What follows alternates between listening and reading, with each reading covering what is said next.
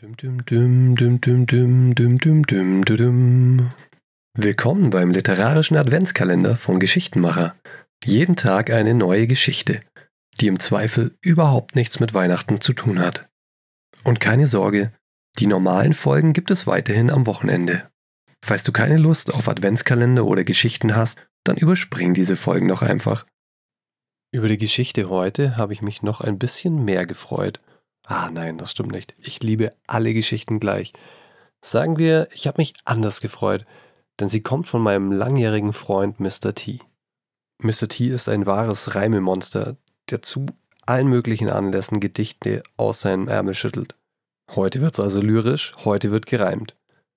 Ich freue mich drauf.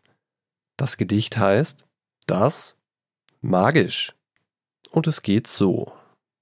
Eines Tages beinahe eines Wunders gleich, lag in Nachbars Garten still ein Teich.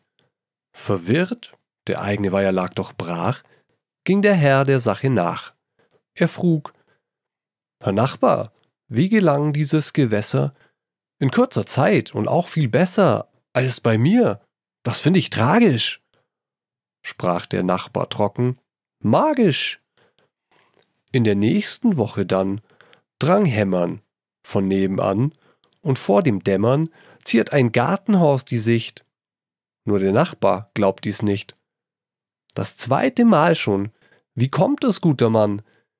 Seh ich mir schon dies Schauspiel an. Mein eigenes Haus ist krumm, kaum statisch, sprach der Nachbar einfach. Magisch. So legte er sich auf die Lauer. Am nächsten Samstag an der Mauer. Endorphin in höchsten Dosen versprühen tausend rot und gelbe Rosen. Herr Nachbar, ich seh Sie immer lachen, wöchentlich die schönsten Dinge schaffen. Sagen Sie's mir, sonst verzag ich. Ist das alles wirklich magisch? Ei, schauen Sie mal hier, guter Mann, und sehen Sie mich beim Schaffen an. Vergleichen Sie Ihre Arbeit mal daran. Ihnen fehlt es deutlich an Elan. Wenn Ihnen Ihre Arbeit wirklich gefällt, dann gelingt auch alles auf der Welt.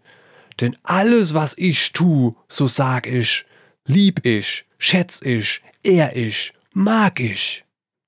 Ende des Gedichts. Ja, Hingabe ist der Schlüssel für alles. In diesem Sinne, danke fürs Zuhören.